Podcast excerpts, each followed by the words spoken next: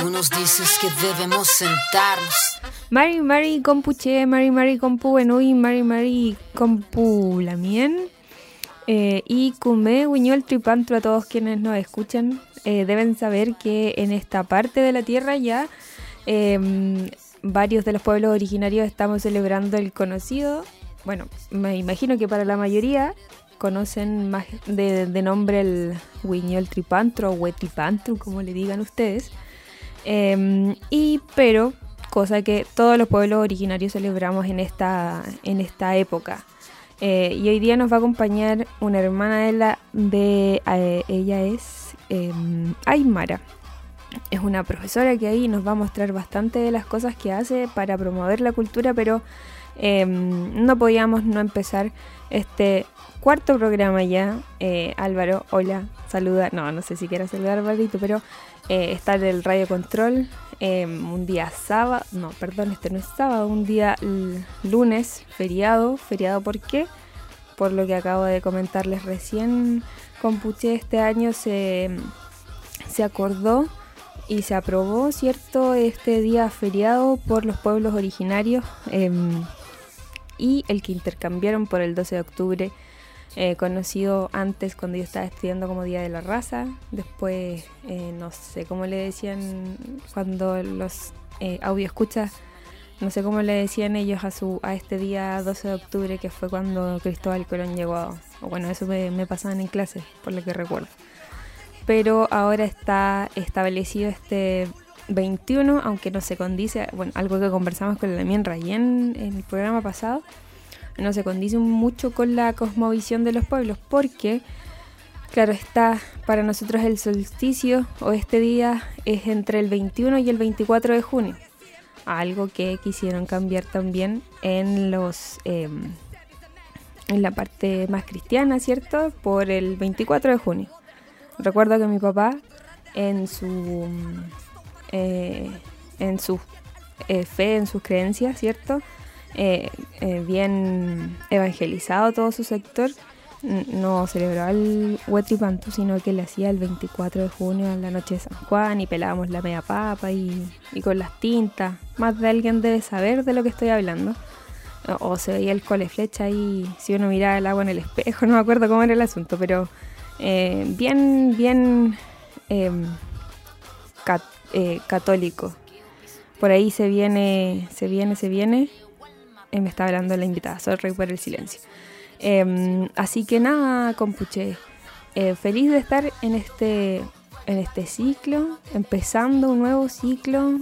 Em, ya vamos por el cuarto programa de Cultura de Raíz, pero no está de más desearles un, un buen ciclo, un buen solsticio de invierno. Como saben, en nuestra cosmovisión esto significa que todo el agua que viene de aquí para adelante, toda la lluvia, todo, todo aquello, es para limpiar la tierra y también podríamos decir para limpiar todas las cosas que nos están haciendo un poco em, cosas que sobran, ¿cierto? Cosas que ya no, no pertenecen a, nuestro cuerpo, por decirlo de alguna forma, a nuestra forma en la que estamos ahora, se va con el agüita y eso mismo está pasando en la tierra, así que esperamos que este sea desde acá, desde em, Cultura de Raíz, les deseamos que sea un feliz, feliz, feliz.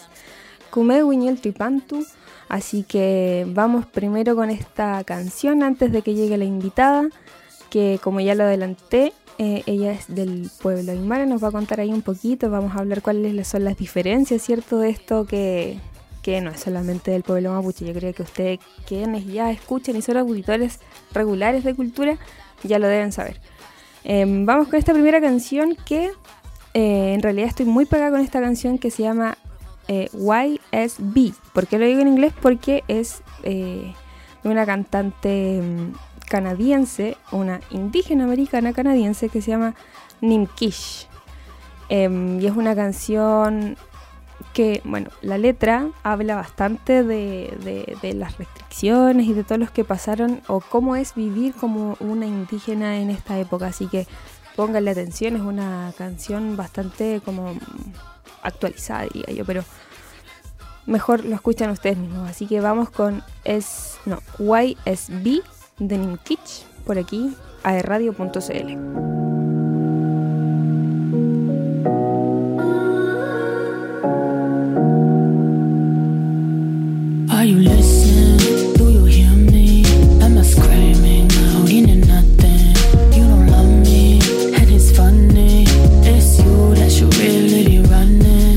Disgusting, It's a crime scene, and I can't believe what I'm seeing.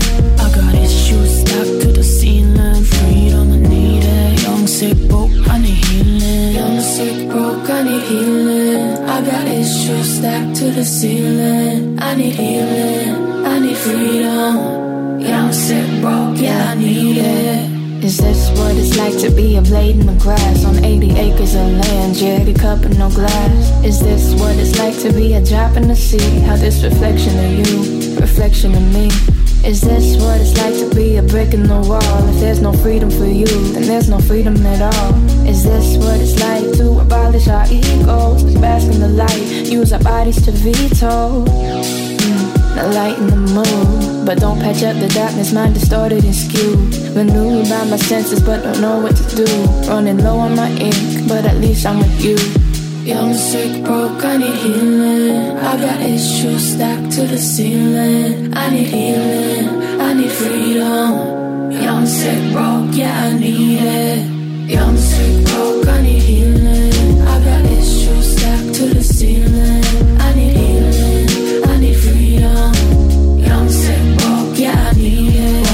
love, age, fight, war, breed, wealth, rights, safe, sound long nights, work, taxes, death, life, worth, love, age, fight, war, breed, wealth, rights, safe, sound, long nights, work, taxes, death, life. Young, broke, I need healing. I got issues stacked to the ceiling. I need healing,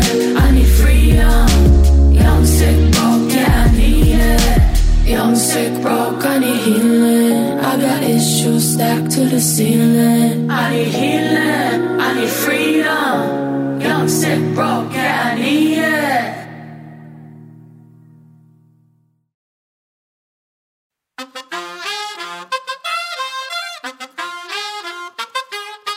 Tú nos dices que debemos sentarnos. Bueno, ahí, ahí estábamos con Puché con esa canción de Nim, Nimkish. Me, cuesta un poquito pronunciarlo todavía porque es como de los ayaces, de, de los canabases. Estábamos con esta canción eh, y em, vamos a darle la bienvenida a esta invitada que como les dije, bueno, como sabrán quienes nos escuchan, eh, yo siempre ando buscando por las redes sociales quién puede ser el próximo invitado para este programa porque mm, creo que ahora que este programa funciona y está en vivo, está la responsabilidad de compartir el conocimiento y sobre todo para un espacio como este, porque yo sé que la audiencia de, cultura de raíz es joven entonces y ávida de, saber y de adquirir más conocimientos, entonces estamos con em, Carmen Clavijo conocida como la Yati. Le vamos a preguntar el porqué de, de este, este, no sé, nombre artístico, eh, un seudónimo, no sé cómo quiera decirle. Pero bienvenida, la mien Carmen. Em, ¿Cómo está? ¿Cómo está en este día tan particular? La gente sabe aquí que estamos grabando, en, no en vivo, eh, sí, no en vivo, pero en directo en los em, en la señal de radio.cl. Y primero que nada, ¿cómo está el día de hoy? Este día que es extraño, por el extraño por qué. Em, lo han reconocido de cierta forma, no sé cómo se siente con eso. Carmen. Kamisaki, Katherine, un gusto de. Primero, un gusto de agradecerte la invitación al programa. Eh, bien, yo te diría que también es un día extraño eh, en un país extraño. es una cosa extraña, pero eh, obviamente que eso se da por impulsado por diferentes políticas públicas que hace el mismo pueblo.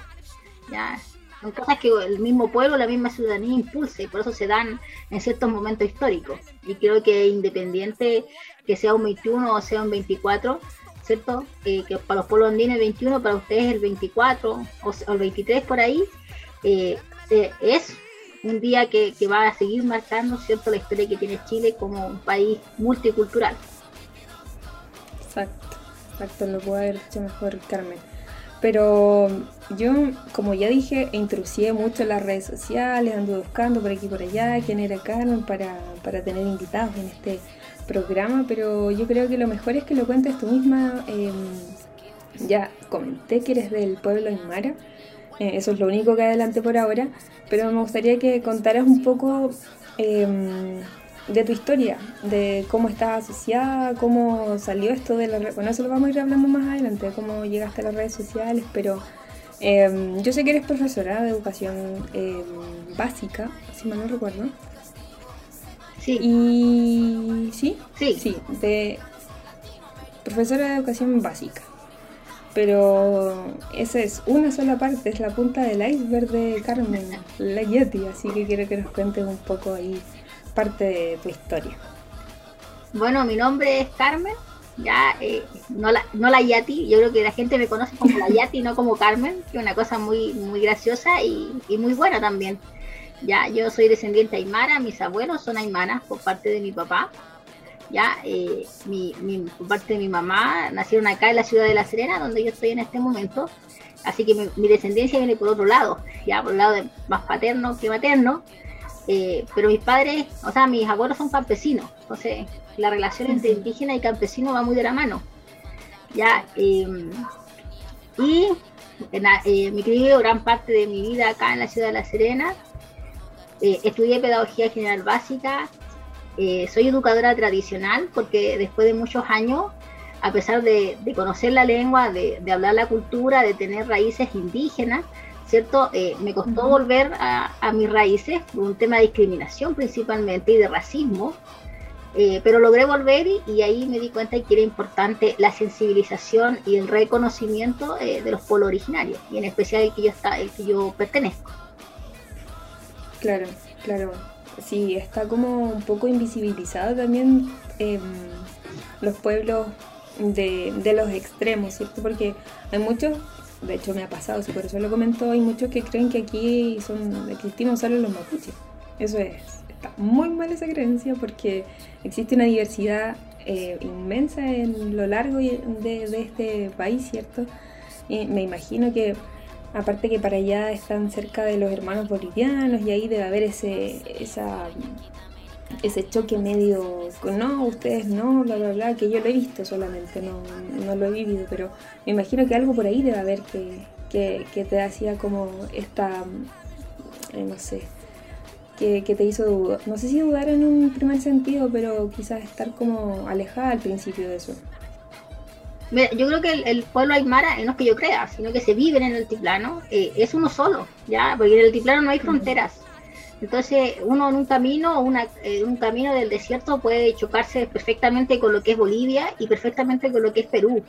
Entonces, límites Ujú. geográficos, eh, políticos que, que tienen los países, eso en el altiplano no existe. Ahora, a la discriminación que yo me refería es cuando uno eh, tiene ciertos los rasgos indígenas y llegas a las ciudades. Esa es Mm. más cuando uno va a la escuela, ¿cierto? Y tiene un, un acento diferente, o se viste diferente, o habla diferente, o cuando yo era niña me hacían dos trenzas, entonces se, se notaba que era, que era indígena, no había por dónde decir que no lo era, ¿ya? Entonces, esa discriminación, cuando los niños se burlan y te dicen que eres guasa o que eres indio, eso eh, cuando uno es niño Mm. molesta, obviamente, y hace que uno no quiera nada con su cultura. O sea, hay que tener bastante valor para decir, bueno, yo soy indígena y, aquí estoy. Pero eso se aprende con el tiempo, con la experiencia y obviamente volviendo a las raíces. Claro, y parte de eso fue lo que te, em, que, no sé, encendió la llama de comunicar en redes sociales tu cultura, parte de eso también fue. Sí, pero yo comencé haciendo periódico. Yo no soy periodista, pero me gustaba mucho escribir. Me gusta hasta el día de hoy, yo soy escritora. Escribo cuentos para niños y hago mucho Mm. material didáctico porque soy profe. Eh, y eso me, me llevó a trabajar en una revista que yo misma creé con la idea de difundir eh, la- los conocimientos andinos que yo tenía. Ya, y eso fue ya hace casi 12 años. Ya, yo de edad, Ujú. era como cuando tenía, no sé, unos 23, 24 años.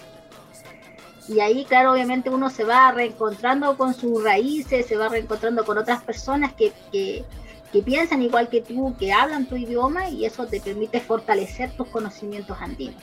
Yo no puedo negar que he ido aprendiendo de también, no solamente de mis ancestros o de mis abuelos, sino que también he ido aprendiendo de otros hermanos y hermanas que, que viven en el altiplano y que permanecen en el altiplano y que te van enseñando cosas que se han ido incorporando al mundo andino. Claro. Y eso fueron este diario, entonces fue como este proyecto que inició tu camino en esta comunicación, viralización de la cultura. Sí, sí, sí, porque me, sentí bastante bien haciéndolo. Entonces, eh, aquí en, La Serena, cuando yo empecé, no era muy reconocido ser indígena. De hecho, estaba recién en una oficina de asuntos indígenas y era algo como novedoso. Entonces, la gente folclorizó al principio el concepto que yo quería mm. hacer, porque no era culturalmente, sino que pensó que era como bailar saya y caporal Creo que por ahí el cuento y no era como lo que yo quería entregar al principio. Eh, pero todos querían ser entrevistados, así que eh, me sentía bastante bien y eso obviamente me impulsó a, seguir creciendo, a seguir aprendiendo, a seguir enseñando lo que yo ya sabía eh, y se armó una red, una red de, de conocimiento. Siempre son importantes las redes para para, para todo lo que se inicia muchas veces. Es súper cierto eso que dicen que es mejor tener amigos que dinero porque en verdad se pueden hacer muchas cosas y sobre todo en esta época, que es algo que siempre mencionamos aquí en el programa, em, una de las cosas más valiosas em, es que ya no hay límites de ni de territorio, ni, geográfico, ni de región, ni etcétera, porque, bueno, como dijo la Lamien, ella está en La Serena, ¿cierto? Eh, en este momento está ya en su casa después de, trabajar, así que mañana también de nuevo, ahora en vivo, por estar un día feriado, el primer feriado de esto. Vamos a conversar un poco de eso, qué le parece este feriado, bueno, algo nos adelantó ya, así, así que, em, pero, pero, pero sí, las redes son súper importantes y creo que ahora más que nunca se ha estado... Em, se ha estado como ejerciendo ese, ese valor y ese poder de las nuevas generaciones de reconocerse como indígenas y están utilizando las redes sociales para, para visibilizarse, para mostrarse, para conectar, etc. Así que eh, siempre las redes son bien recibidas. Em, una otra pregunta para mía Carmen em, es a ver, tenemos, o sea, sabemos, yo creo que la mayoría de las personas que estamos como más o menos en este camino, sabemos cuál es nuestro propósito de, de, iniciar algo así. Como bien lo decías, em, hay que tener agallas para reconocerse en, una nación, en un territorio donde solo por verse de una forma, solo por tener un apellido, eh, hay una discriminación implícita Em, lo veíamos la semana pasada eh, con los dichos del presidente de Argentina. Eh, hay, hay tanto que, que, que, duele, ¿cierto? Cuando somos parte eh, solo por nacer, solo por ser parte de una. de, de tener raíces más profundas que los demás, diría yo. Pero, ¿cuál es, ¿Qué es lo que quieres hacer? ¿Cuál es tu propósito en esto que estás haciendo de todos estos proyectos?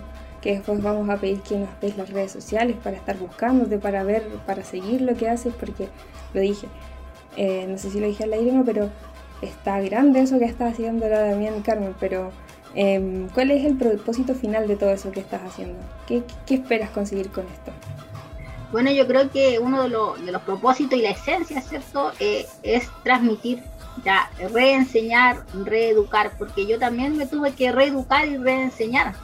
Entonces, así como nosotros pasamos a lo mejor un periodo hace 10 años o 11 años cuando yo empecé, hay muchas generaciones que están pasando exactamente lo mismo.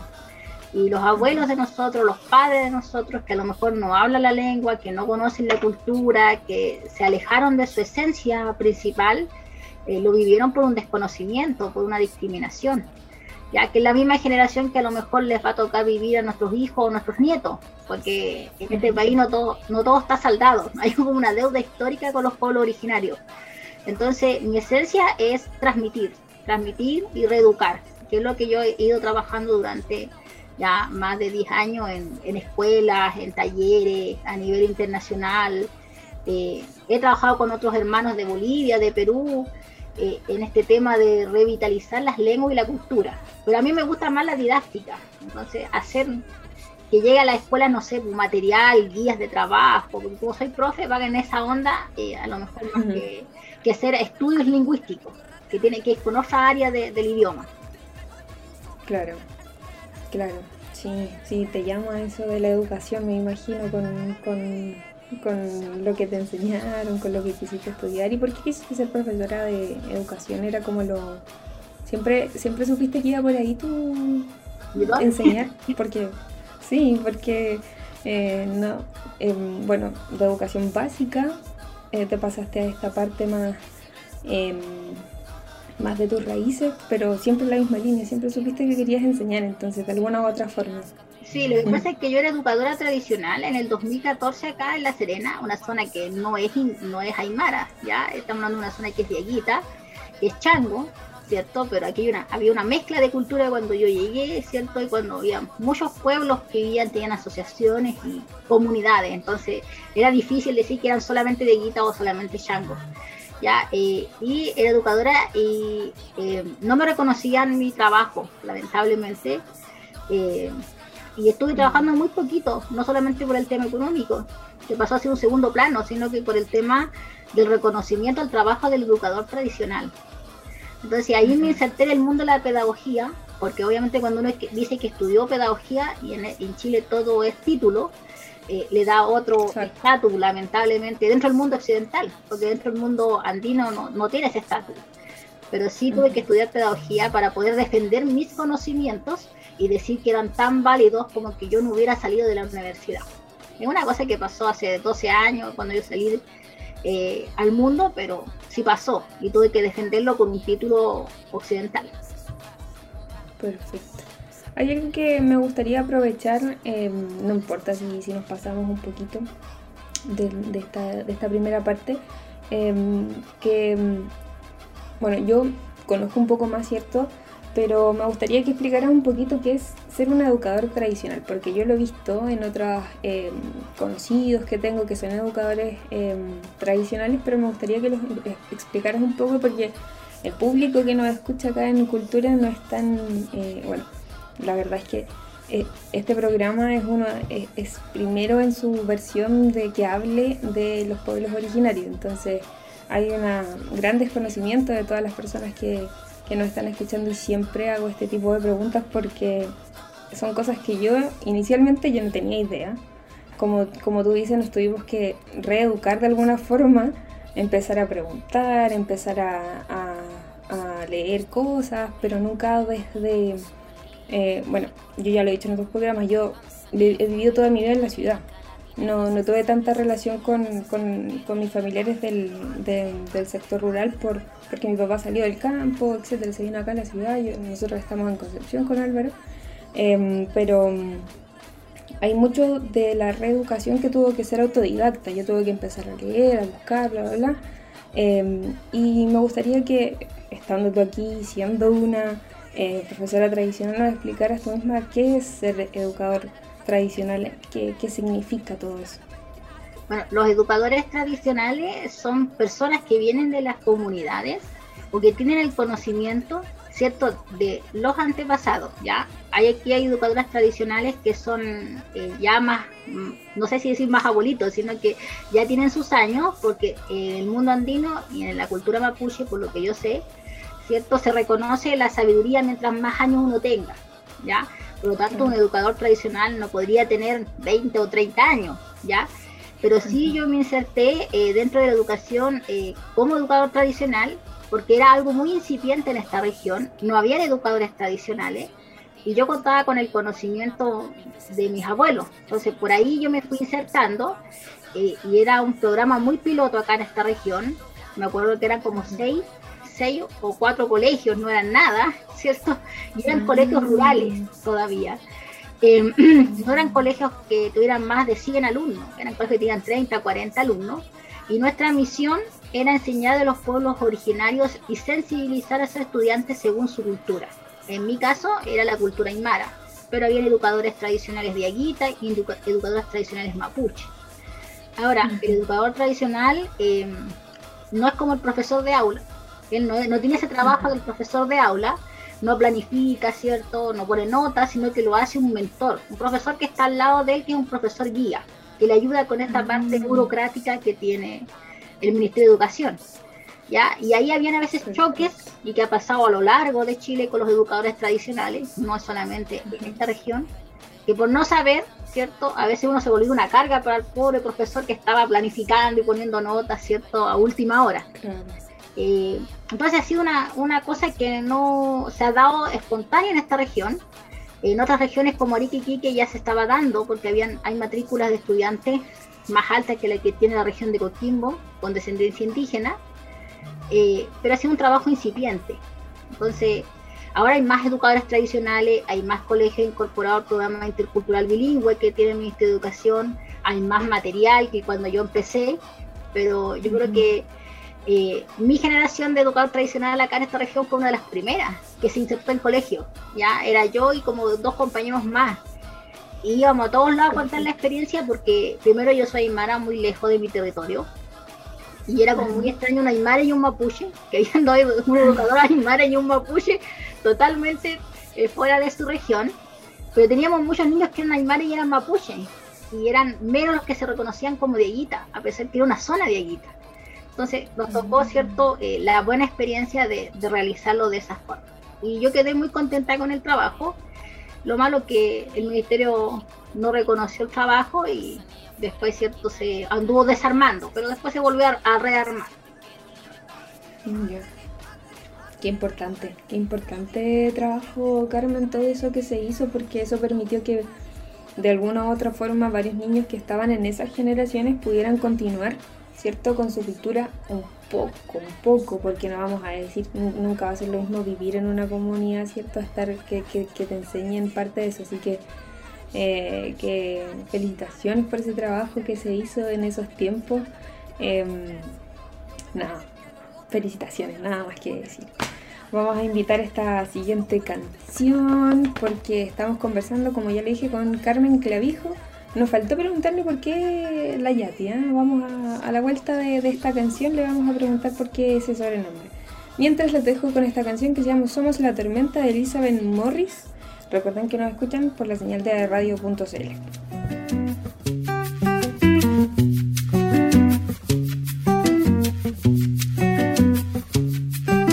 El viento se abre camino en la serranía. Los pájaros buscan ramas donde anidar. Y el cielo espera la noche para cubrirse de estrellas. Se llena de farolitos la oscuridad. Las horas pierden su forma y se vuelven días. Los días ya son cien años de soledad. Y en medio de este silencio se agitan los corazones. Resuena el grito de un pueblo que no da más. Como una tormenta,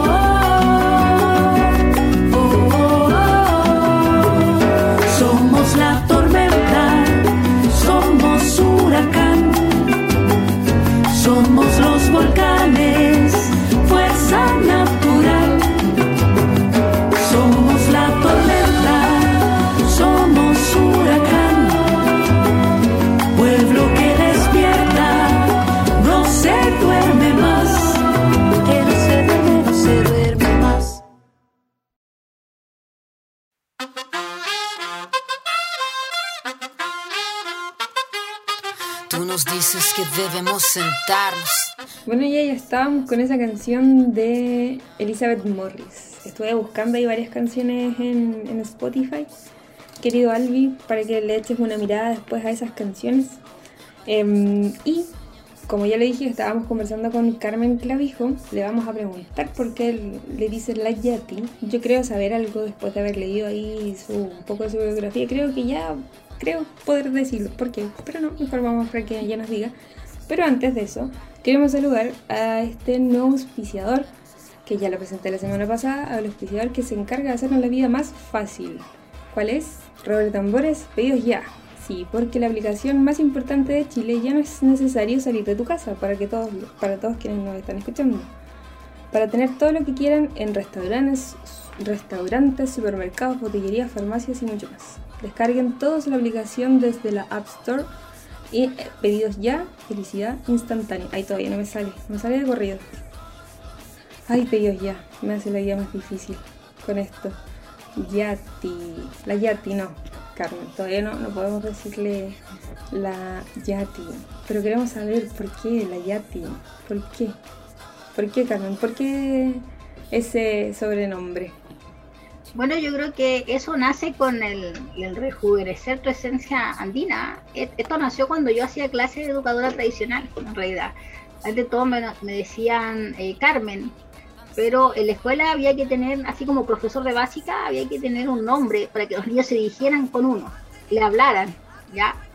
Eh, entonces yo era Yati Chiri, que es profesor en Aymara, o profesora, ¿ya? Mm. pero era muy difícil de pronunciar para los niños. Entonces los niños me decían la Yati, ahí viene la Yati, la Yati, y ¿cierto? Con- además de una anécdota, eh, que quedó la Yati y, y ahora uno dice, no, si es la Yati, la Yati, y hay muy, muy pocas personas que me conocen como Carmen, en realidad, porque se quedaron con ese nombre. Y a mí me gusta bastante. Claro.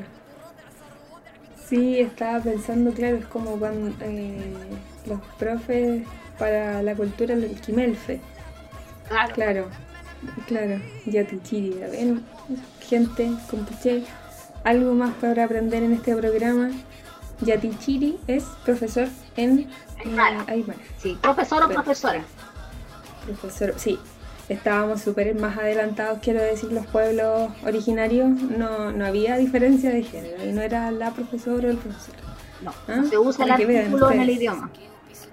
Exacto, exacto. Sí, una cosa más que aprendemos en este programa. Recuerden buscarnos en arroba en Instagram. Chiquillos, eh, seguimos conversando, como ya le dije, con la Yati eh, de, mm, de varias cosas. De, estábamos conversando un poquito de, su historia, de cómo empezó, nos contó que era profe. Eh, pero ya pasando esa parte de, de conocer, ¿no es cierto? De que la gente que nos está escuchando em, te reconozca, después vaya a tu Instagram a buscar quién es y todo lo que está haciendo. Y también tiene una página web, así que está súper interesante eso.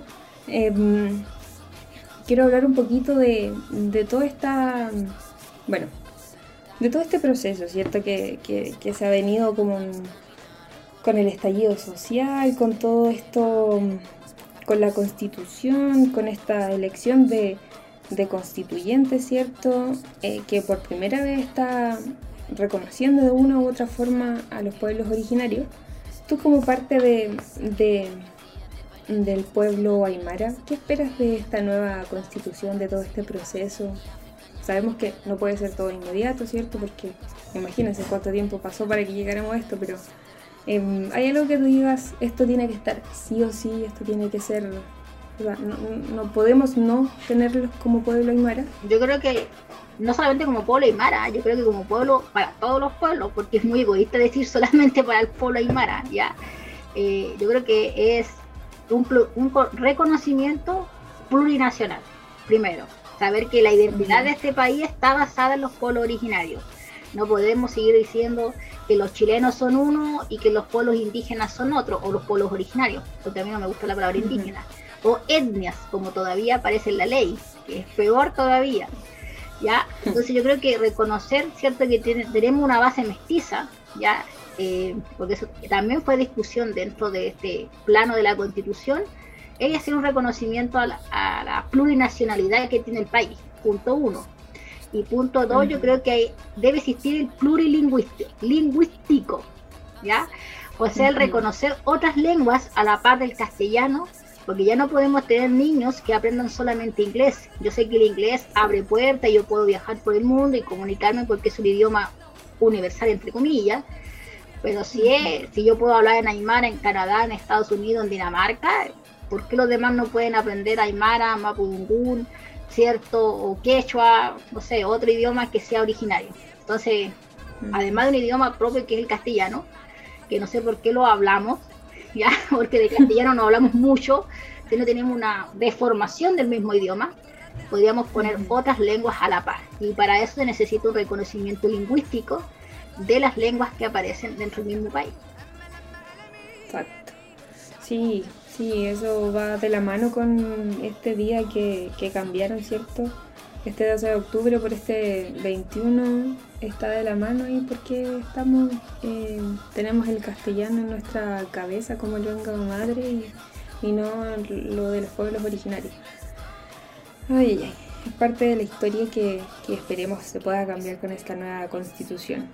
Y mm, como le dije en un inicio, hay varias personas que n- no lo digo, insisto, no lo digo porque yo lo crea, sino porque lo he escuchado por muchas veces, en muchas personas que, que, no sé, creen que solamente existe el pueblo mapuche aquí en Chile. Em, ¿Cómo crees tú que debería involucrarse el pueblo andino en esta constitución para que, eh, no sé, no sé si se borre esa idea, pero ¿cómo crees tú que debería involucrarse el pueblo andino en esta nueva constitución para, para, para que sea, eh, bueno, parte de esta plurinacionalidad, ¿cierto? Que mencionaba este reconocimiento de, de esta y de todas las naciones que vivimos acá, debería ser parte de eso, pero ¿hay algo que consideres tú eh, como una forma de que el pueblo andino debería como estar para, para ser más parte de, de todo esto? Yo no sé si el pueblo andino, ah, yo hablo como yatia, no como pueblo andino, porque ahí tendría que entrar a preguntarle a todos mis hermanos y hermanas que si realmente están de acuerdo con pertenecer al país. Partamos por ahí. Ya que le pasa mucho a los Rapanui, por ejemplo. Claro. Eh, porque nosotros no nos consideramos de un solo país.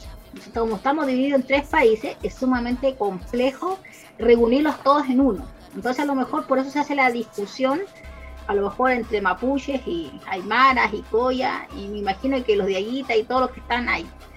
Yo creo que eso tiene que ver con una eh, amistad, ¿cierto? Una unión entre los pueblos y empezar a ser más pueblos y olvidarse un poco de lo que son tan occidentales. Ya es cuando uno apuesta, ¿cierto?, a que los pueblos son pueblos y por lo tanto tienen que lograr la unión y reconocer su valor. Ahora, la historia que tiene Chile contada en los libros que llegan a, a las escuelas solamente hablan del pueblo mapuche y que del pueblo aymara Sí. hablan que tiene una quinoa y una hoja de coca. Pero esa no es la culpa de los pueblos, es la culpa del que escribió el libro de historia. Ya, por eso cuando se hacen reconocimientos lingüísticos y cuando uno dice que hay un mestizaje y uno dice hay aymaras en otra zona que no es el altiplano, la gente empieza a entender que eh, obviamente hay más pueblos, pero eso lo tienen que hacer los mismos descendientes, eh, empezar a hablar su lengua y no importa dónde estén. Yo creo que yo conozco descendientes que están afuera del mundo y siguen hablando, o sea, no afuera del mundo, afuera de, la- de Chile y siguen hablando su lengua y siguen vistiéndose con aguayo, las mujeres, o siguen tocando música altiplánica eh, y siguen eh, con su pueblo a distancia, pero siguen eh, con ellos con su raíz. Yo creo que eso es lo más importante. Claro. Eh, debo agregar a eso que es imposible desarraigarse de, eso, como que a uno lo llama, ¿cierto? Uno, uno lo llama a seguir habitando, seguir hablando de eso, investigar, por ahí buscar. Eh, cuando uno entra en esto, como que en lo personal, está también, es una opinión súper personal. Eh, no puede no, no puede alejarse del total. Yo- el año pasado entrevistamos a, a, dos también que están en una, las dos en Australia. Y era eh, súper emocionante como saber cómo fue que se reencontraron con su propia raíz y, y no se alejaron nunca más. a pesar de la distancia, a pesar de dónde estén. Así que concuerdo totalmente con, lo que decía eh, la Yati. Ahora nos vamos a todos quienes nos escuchan. Sepan ustedes que esta es la primera parte del podcast. Si nos están escuchando en vivo por la señal de radio, manténganse en la sintonía porque viene la segunda parte de, esta entrevista. Eh, pero quienes nos están escuchando en el podcast, podcast en Spotify o Apple Music o en el podcast de aerradio.cl, eh, sigan a esta segunda parte del podcast porque ya volvemos. ha hinne ho ha hinne khwa